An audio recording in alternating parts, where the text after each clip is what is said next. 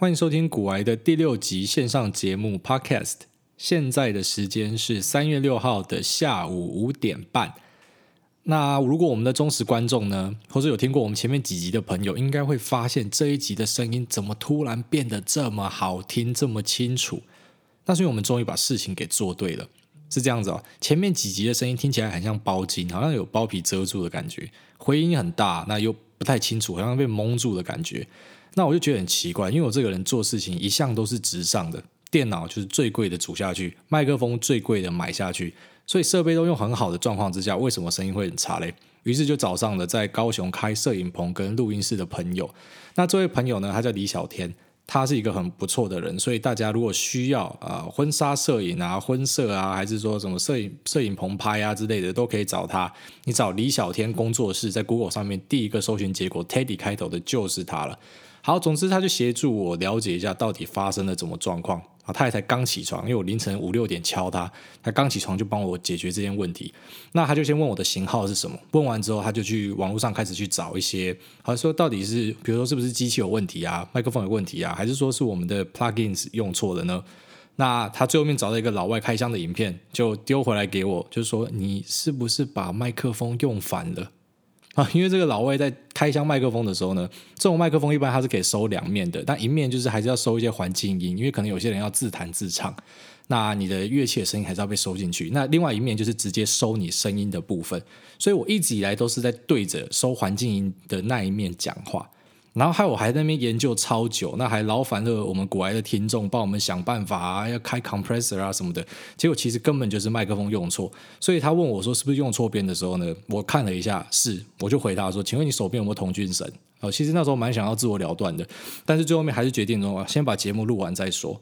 昨天晚上大概十二点一点的时候跑去健身房运动，林口的成吉思汗旗舰馆。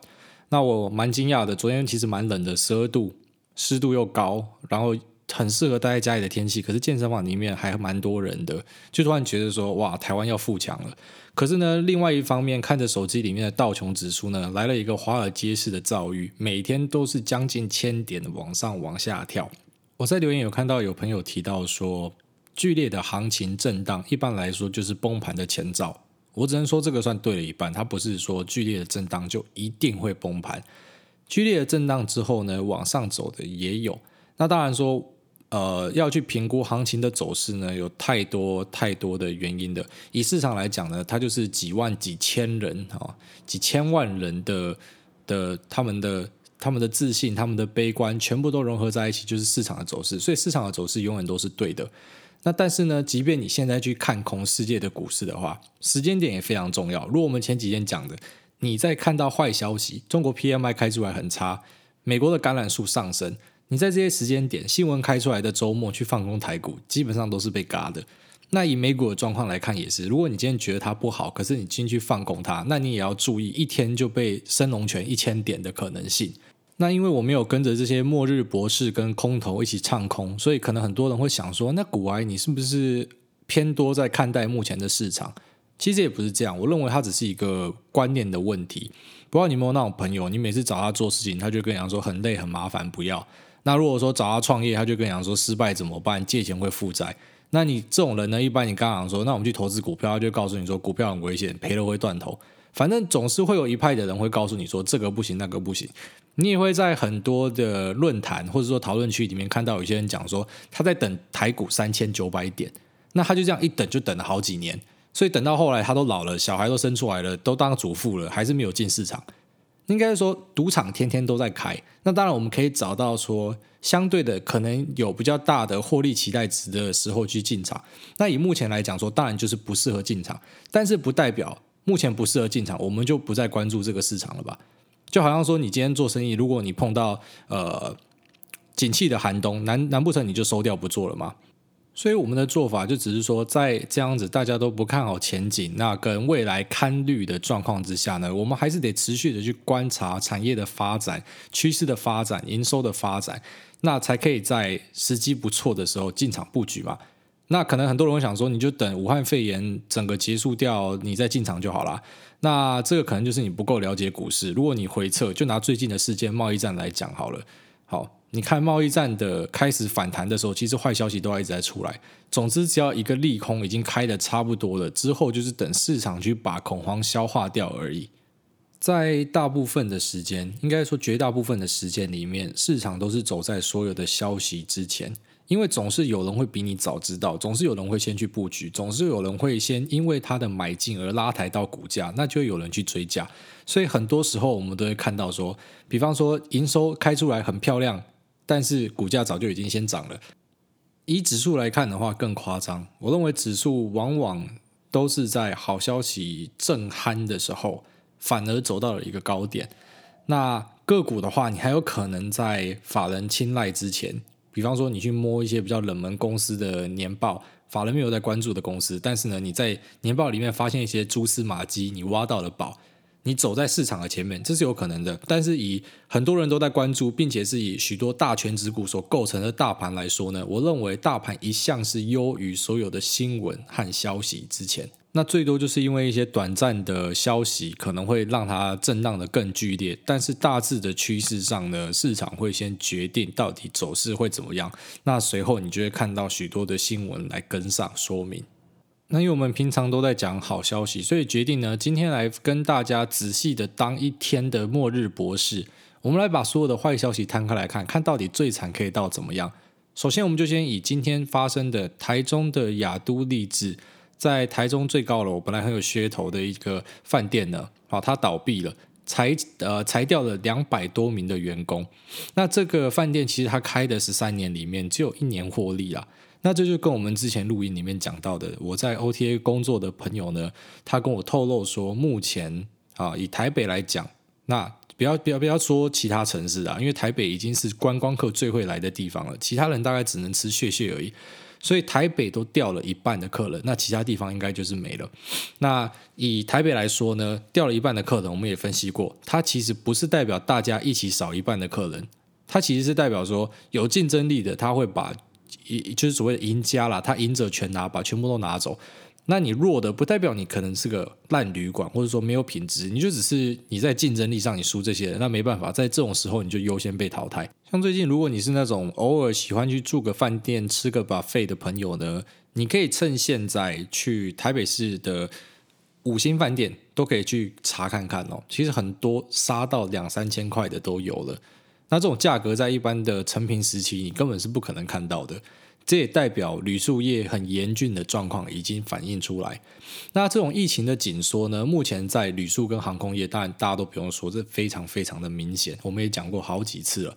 那但是市场现在在担心的东西是什么嘞？是说消费性电子产品，或者说其他的服务业，会不会也跟着有这样子的消费的紧缩产生？那很多人可能会想说，不会吧？反正生病我在家，我一样可以买手机啊，我一样可以叫网拍啊，哪哪有差？那我只能讲说，这些人很幸运，因为你们应该是平常有在储蓄，才会有这种想法。要记得，大部分的人是没有储蓄的。那因为疫情被冲击到工作的人的话，就更惨。他可能收入就是月光族，他一个月拿多少钱，他就花多少钱。当他拿不到钱的时候，那怎么办？房贷、车贷还有分期付款的压力，全部都会接踵而来。那以中国的状况来讲呢，因为目前停工，在中国没有钱领的人是一大堆。那这些没有存款的人，他们基本上都是前景看绿了。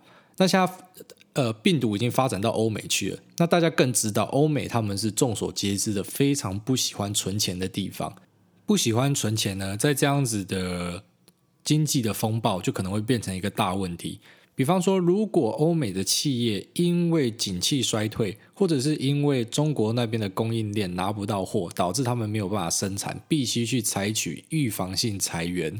或者是无薪假，那这样子的状况发生的时候，这些完全没有存款的人首当其冲，他们可能就会面临破产的风险。那或者是虽然目前大家认为不太可能，但是如果欧美的政府在疫情真的大爆发之后，必须要采取更激进的社区隔离手法的话，这些都会对于欧美的消费市场造成非常大的冲击。那本来就已经进入寒冬的制造业，在外加没有了消费，就会变成真的是非常的惨。所以说，红海和我们前几天提到的桥水的 Ray Dalio 的说法呢，他们其实都是比较着重于说疫情必须要被控制住。那如果疫情有被控制住的话呢，其实可能最惨的就是第一季而已啦。就是现在第一季因为封城、因为停工导致的这个供应链的断裂呢，跟呃经济的衰退的疑云呢，可能可以在第二、第三、第四季的时候加倍奉还给补回来。这个是最好的剧本。那最坏的剧本就是疫情持续的发展，各国也跟着停工。导致全球性的经济衰退。如果是这样的话，那我们可能就会进入嗯为期不短的空头循环里面。那如果真的进入空头循环里面的话呢，基本上买什么东西都没有用啦。哦，就会建议说持有现金为王，慢慢的等到空头走掉之后呢，啊，再重新的回来布局。那以过往的经验来讲，其实空头存在不会太久了，那了不起可能就一两年。那即便现在大家讲说目前的泡泡真的很大，好，那可能就再多个几年吧。但有些人如果看到说人类要因此灭亡了，我觉得那个都是想太多了。那以上个人的闲话家常闲聊就到这边，我们接下来就是回到我们答应大家要聊一下 Oaktree Capital 橡树资本的 Howard Marks。也就是很多人推崇的价值投资的大师，他对于市场怎么看？我们在上一集的时候呢，曾经分享过 Bridgewater 桥水的 Ray Dalio 的看法。那他的看法其实跟红海，我认为算是不谋而合。反正就是红海的目前讲法是说，以前是四穷五绝六上吊嘛，哦，股市有这样的说法，因为四五六月的时候可能营收开出来比较不好看，订单比较少。那他讲说呢，现在的状况应该是。二绝三穷，也就是二是最惨啦。好，这个是红海的看法。那他们的营收也创了好几年来的新低，所以现在大家就很好奇，讲说那到底呢风向会怎么走？以红海的角度来看，他们是全球最大的代工，那他们应该对于市场的敏感度会比我们一般人还要高的很多。那我们也可以从 Ray Dalio 的看法跟红海的法说会的说法上的重叠呢，就是认为说他们其实。呃，心中的乐观剧本是认为，呃，在二月、三月之后呢，我们所调的单会在天气热起来，可能疫情开始消失的时候就会追回来，因为需求还存在。那中国的部分呢，目前五 G 的建制反而是加速的，在台股的供应链上呢，你也可以看到提供中国基地台散热的泰硕，或是说提供他们 PCB 的金像电等等。反正只要跟伺服器、网通搭上关系的，目前都还表现的算可以。即便市场目前是愁云惨雾，他们还算是撑在那，甚至继续的上涨。这其实是我比较喜欢的市场行进的模式。哦，那种通杀的盘，基本上不管你是高手还低手，你都是一起下去。但是如果说是个股可以带开表现的话，那考验的就是你的选股能力。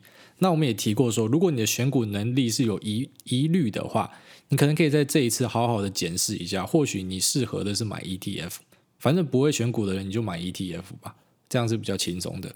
接着我们就来看 Howard Marks 的 memo 说了什么。他一开始先引用 Annie Dukes 的一本书，叫做《Thinking in Bets》。这本书呢是在讨论 decision making，就是如何做决定的书啦。那他的引用的这段话是这样说的：一个专家在任何的领域呢，都会比新手来的更有优势。但是呢，不管你是老鸟还是新手，你都没有办法知道下一个翻转的点会长什么样子。所以呢，只是老鸟会有一个更容易猜中的几率而已。h o w a r m a s 引用这个说法呢，来强调说，他说的任何关于 coronavirus 就是冠状病毒的的事情呢，都只是 nothing but a guess，也只是他的猜测而已。好，下一段呢，他说很多人呢会来问他一些意见，比方说呢，有中国的朋友问他说，对于中国的未来你怎么看？他就回说，哎，你住在那，我又不这个，我又不住在那，你怎么会问我？这个段落呢，他就下了一个总结，他说，People ask me for my opinion because they think I'm intelligent。算了，我直接翻过去。他说，人们呢会来问我意见，因为他们觉得我很聪明，认为说我是一个成功的投资者。或者是说，认为我因为我活得够久，我已经活过很多历史了，所以我应该要知道。他说呢，但是呢，这些东西都不应该跟各类主题的专业知识有所混淆。也就是说，他是强调说你要相信专业啦。所以说，目前来说呢，他认为并没有足够的数据啊来把对于冠状病毒的推论变为事实。那目前呢，所有只要是非科学家所讲的话，大部分都只是猜测而已。那我们就直接跳到他讲到经济冲击的这一段。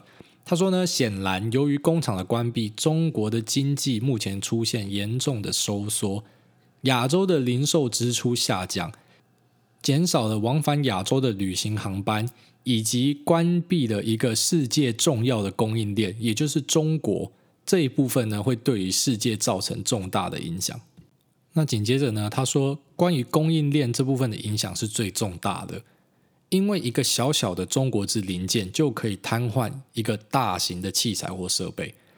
那即便呢，我们目前假设要换别的供应的来源的话，也会是一个挑战，因为它需要更多的时间，而且也没有任何的保证说我们新选的这个地点会不会未来也中标，未来也开始有武汉疫情的爆发。数据的预测方面呢，S M P Global 目前预测美国的第一季的经济成长会是一 percent。相较于二零一九第四季的二二点一 percent 是大幅的下降，那其中呢有零点五 percent 是因为武汉肺炎所造成的，但是呢如果以全年的角度来看，影响应该是还好，好，那可能就只是很小部分的成长会受到影响而已。但是呢这一份报告的预测呢是基于这个武汉疫情的影响是只有在海外而没有在海内啦，这个是 Wall Street Journal 三月二号所发布的。For most people，对于大多数人来说呢，现在大家都很容易的可以讲出说，A 这个病毒是很危险的，B 它对于经济会有负面的冲击，C 它目前造成的重大的影响第一我们并不知道还会跌多久一我们应该要把持股或是说手上的现货卖光光，来避免未来的大屠杀。他说上述的这五点呢，并没有告诉我们卖出是一个必须而且是对的事情。上述的这些陈述呢，都只是一个很消极的表态而已，而我们也没有办法去判断说这样子的消极是正确的、是不足的，还是是超过的。他在二零一六年一月呢，曾经写过说，在真实世界呢，看法哦，或是事情，大部分呢是在。Pretty good 跟 Not so hard，也就是嗯不好不坏之间跳动，但是呢，在投资的世界里面，这些看法往往是在完美无瑕跟毫无希望之间跳动。也就是说，在投资的世界里面呢，大家的看法一般来说会倾向于极端，要么就是极度的看好，要么就是极度的看坏。在一个多月前呢，大家都认为整个宏观的世界看起来是不错的，他们没有办法去想到会有这样子的负面催化剂的存在。但是呢，现在这个无法想象的负面催化剂已经在这里了，而且是非常的可怕。于是，在这里就有几个重要的课题。第一个呢，会造成衰退或者是修正的负面催化剂，并不是每一次都是可以预见的。第二个，这些负面的催化剂呢，可能就是凭空出来的，就像病毒一样。第三，这种负面催化剂所带来的负面影响将会变得更大。当它碰上一个非常乐观的市场，接着说，有些人拿新型的冠状病毒来跟九一一当时的市场反应来做比较。不过呢，九一一是一日的事情，所以他没有办法跟新型冠状病毒用同样的模组去分析。那第二个呢，是很多人在讲说，目前股市的大跌下杀是没有在区分哪一类股票的。比方说呢，Amazon 跟 Alphabet，也就是 Google 的母公司。他们呢，其实都跟着整体的市场跌了差不多的跌幅，但是看起来他们并不依赖消费者上门来消费。以亚马逊来说呢，它是做网络电商跟快递到家，所以它应该可以在这样子的状况呢，它是获利的才对。下一点呢，不只只是股票在上周受到打击，黄金也受到打击。黄金它其实本来应该是错位时期啊避险的保护来源。所以他无法想象为什么会在这样的状况跟着股票同时的去修正。接下来呢，因为为了避险和安全起见，一堆人跑去买十年期的美国国债，拉高了价格，并使收益率掉到了一点一 percent。如果你仔细的想一想这件事情哦，这跟他之前在十月的报告所抱怨的负利率基本上没有太大的差别。除了极度的恐惧表现之外，什么样的理由会让一个人去买未来十年只保证你每年一点一 percent 回报的商品呢？他要告诉大家说，毫无疑问，冠状病毒绝对是现在市场上的一个大问题，而且到目前为止反应很严重。但是真正重要的是价格的变化是不是和基本面的恶化是成正比的？最后聊一下财政的政策，市场参与的人呢，很多都认为降息和其他的刺激的措施，比方说 QE，永远是好事，而且他们会有效。但是因为这种疾病对于经济的影响，目前我们都不知道，所以投资人呢，到底是怎么样会对美联储以及中央银行和国库券他们对于病毒的抵抗的做法保持乐观呢？也就是说，难道你可以用钱把病毒给淹死吗？他这一篇是写在 Fed 降息两码之前哦，所以我觉得他。蛮有意思的，他先提到了，就是说降息真的对市场有效吗？至少从现在看来，以以往的观念呢，降息一般市场会庆祝，但这次一次降两码，市场反而没有庆祝，反而是认为说呢，可能联总会真正的看到了对于美国实体经济的冲击，所以才必须要有这么大的动作。那现在有另外一个忧虑，就是说会不会三月的例会又在降息？那如果这个降息再一次的没有办法刺激到市场的时候，会变得怎么样？同时呢，Howard Marks 也提醒大家说，非常重要的是，因为现在全世界的利率都偏低，那当全世界利率都低的时候呢，各国的中央银行其实没有太多可以刺激经济的最佳工具，也就是降息的空间。如果我们现在要把我们的一百五十点，好，他已经拿出五十点，这礼拜已经降了嘛，那剩下一百点，我们剩的一百点够吗？如果现在有任何的衰退出现的话，Fed 又能够做什么呢？那最后面就是 Howard Marks 对于现在的操作的看法，到底要买要卖还是说继续持有呢？他是认为说你是可以买一点的，因为现在东西就真的比较便宜嘛。不过当然呢，我们不知道未来还会有什么样的负面事件，所以我们当然不可以现在就把所有的现金花光。